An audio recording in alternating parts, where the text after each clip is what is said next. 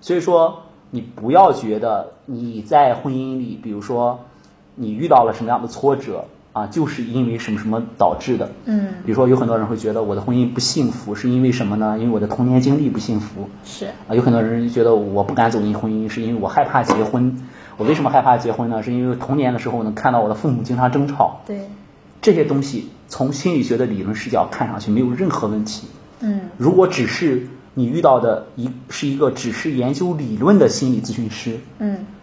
呃，这心理咨询师就就要抓耳挠腮了啊嗯嗯！他他个案做的不多，是他会觉得怎么回事啊？这不人家都挺好吗？嗯这个和我学的理论这个嗯也没有发现什么问题啊。嗯嗯，但是，呃，为什么我说叫实战的咨询师呢？呃，我们永远不能拿着理论去套嗯啊。所以说，很多人就会说，呃，在亲密关系里能给我一个模型吗？嗯我曾经遇到这样的，因为我最早最早的付清阳应该知道，他是听我的课听的最早的。啊在二零一五年、一六年那个时候，我我专门讲亲密关系的课程。嗯呃，大概有一年半的时间，我就讲亲密关系的课程。当时我记得冯清阳应该参加了系统课，嗯呃，然后呢，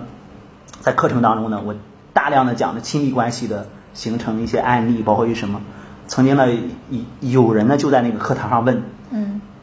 能不能给我们一个模型？比如说，甚至就会说，呃，回到家，嗯哦，说什么样的话？哎，我和我爱人沟通多少句以上嗯啊？然后就算，呃，我记得当时还是一个男士在现场问的，啊呃，当时好像已经分了好多小组，就在冯清阳那组，嗯我就印象非常非常深刻。嗯，老师你讲的这些都很好，嗯呃，但是呢，我们需要一点什么呢？实操 啊，就是说说多少句话，呃，然后就就算这个关系是 OK 的，嗯啊，我说，嗯，很不好意思啊，我说我不是说像国足的主教练那样哈、嗯我为什么会有这么一个梗呢？因为当时呢，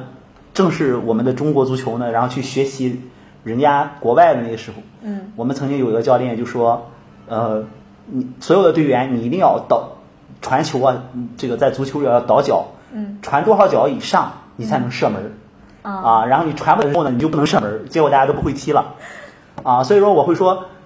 亲密关系没有模型的，嗯每个人都有自己的对亲密关系的理解 对对对啊，这个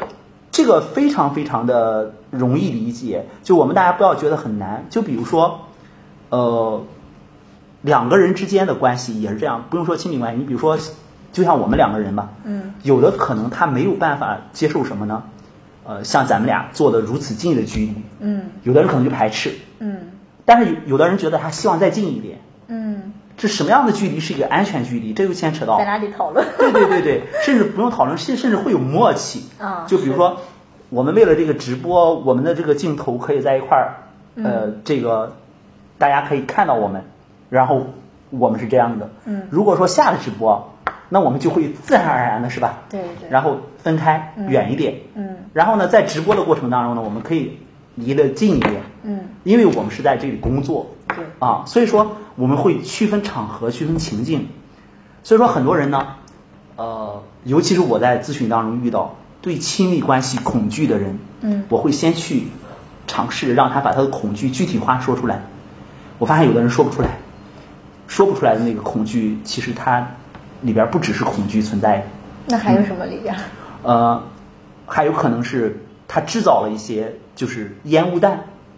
就他把那些烟雾弹全部都归因于恐惧。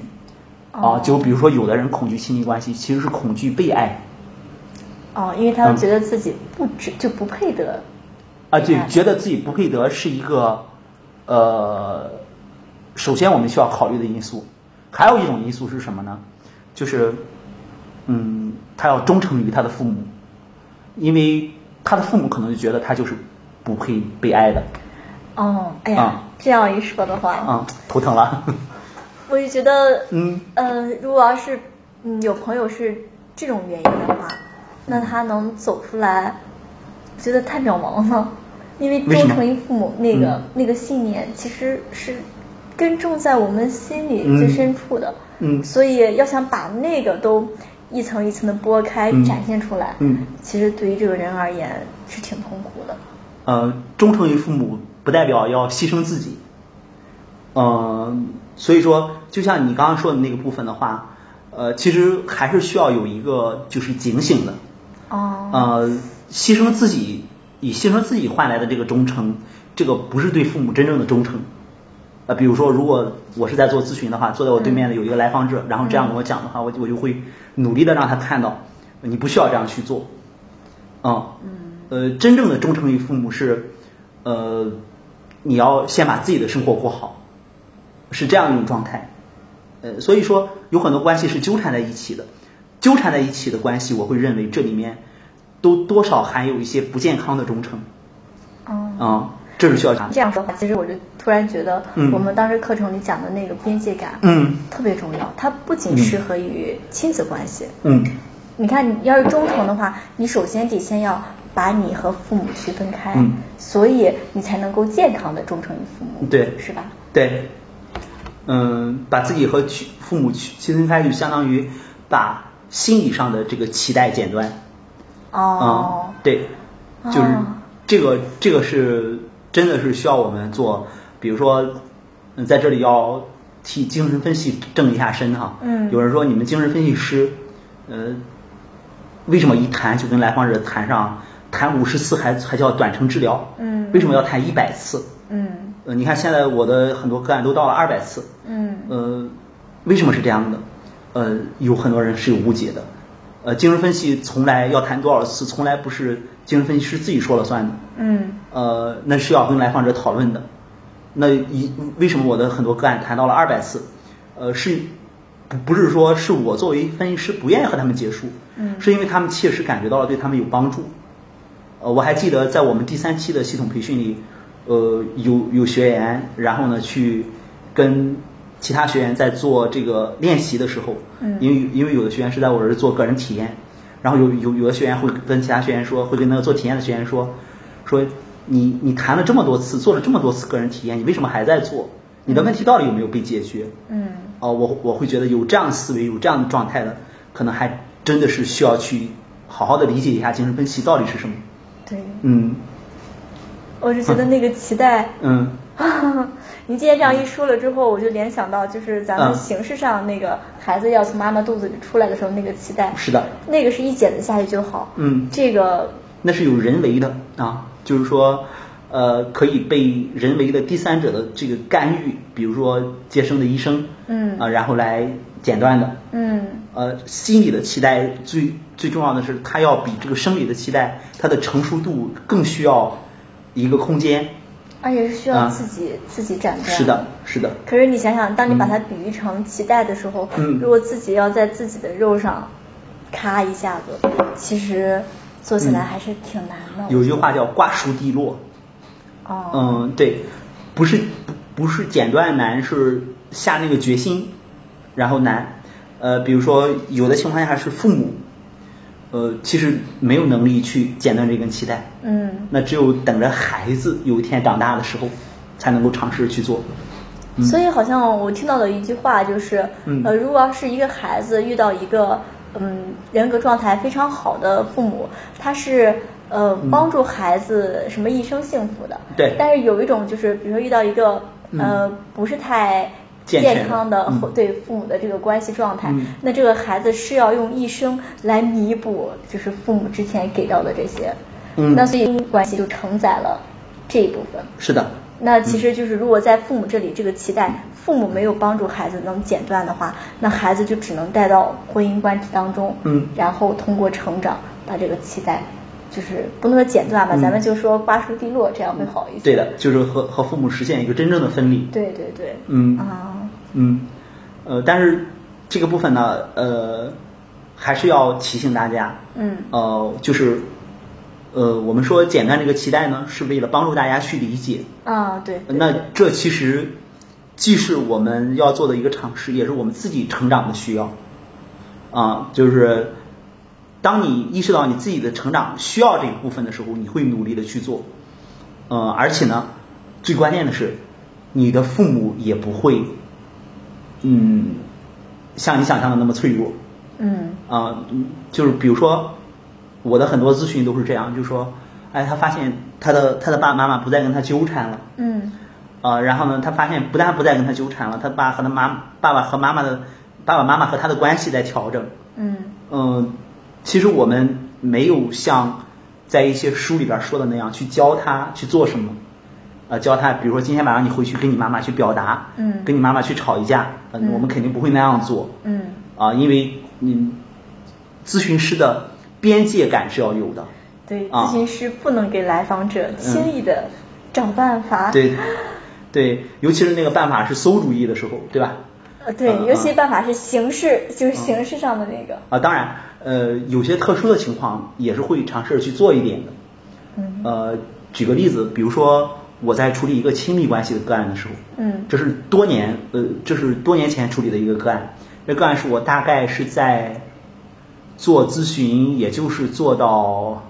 不到半年的时候，遇到一个来访者。嗯当时这个女士来找我咨询的时候，是一个很好玩儿，带着一个很好玩儿的话题，但是这个人他一点也不好玩儿。哦就是坐在那里呢，就是比如说，你看，呃，陈晓，我们坐在这里也会有说有笑，对吧？嗯嗯也会有思考嗯。他坐在那里，基本上看不到他是在思考。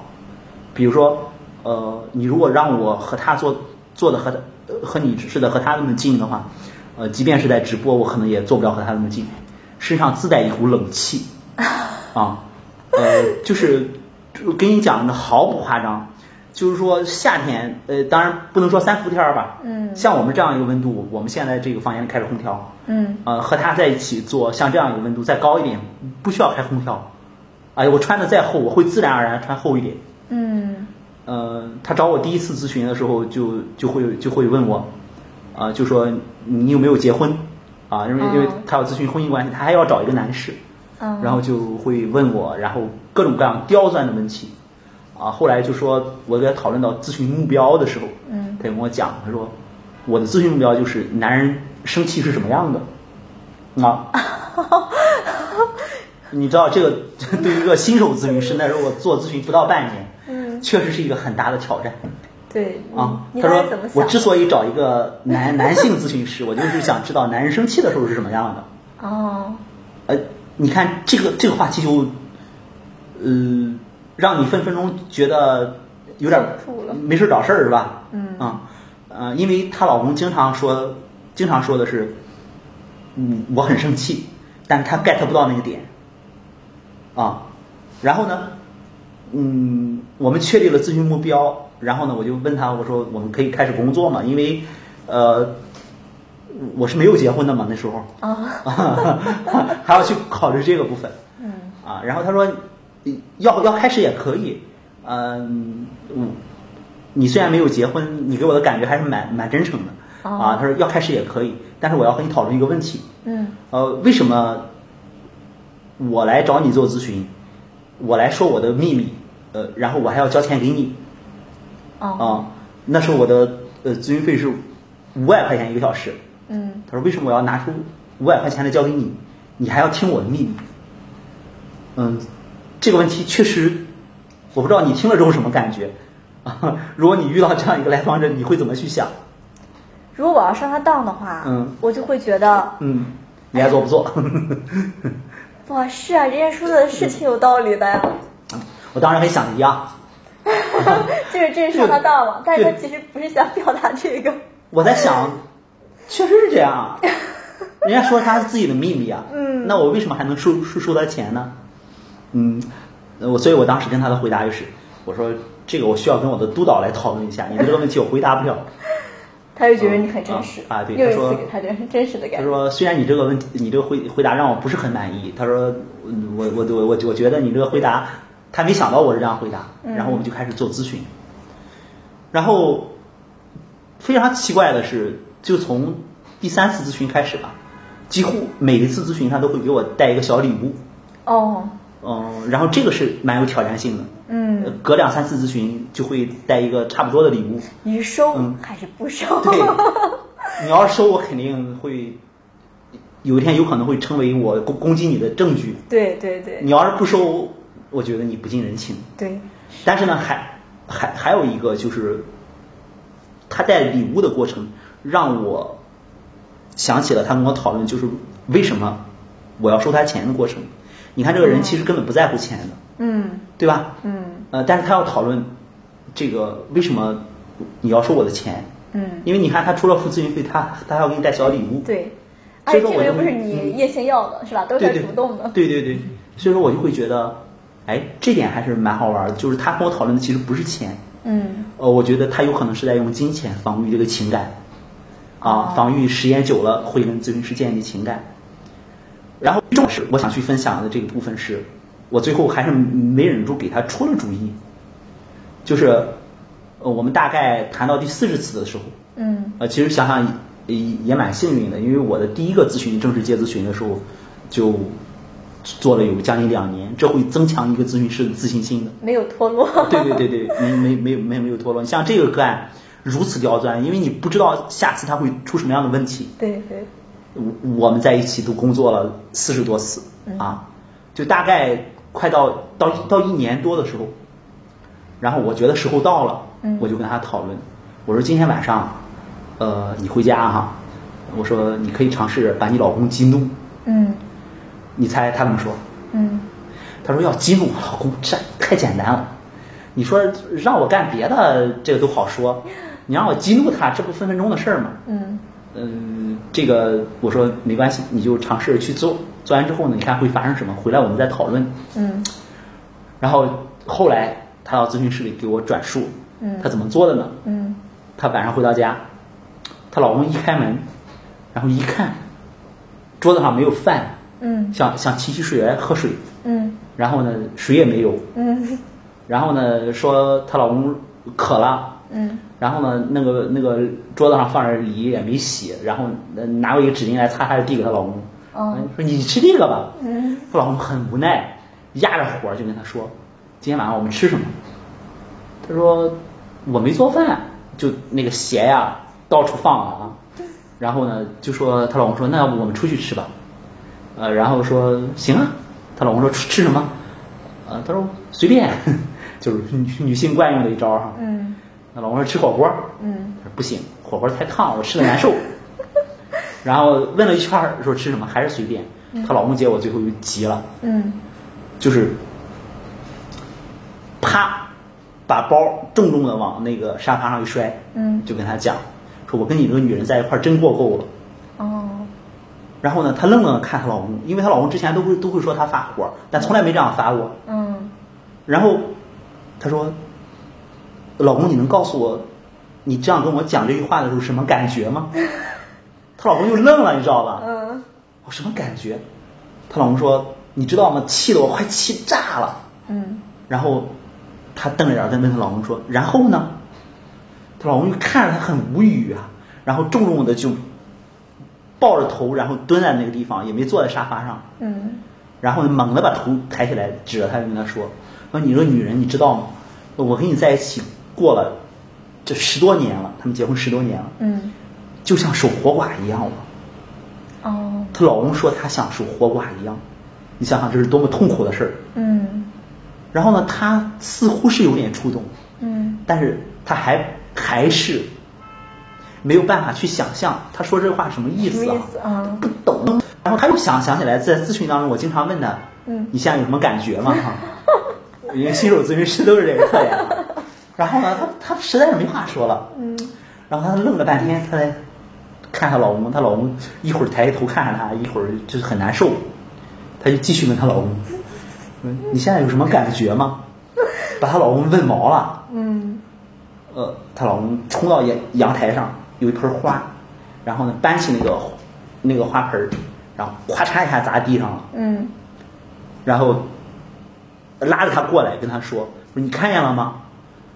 我和你在一起过日子，我生气的时候，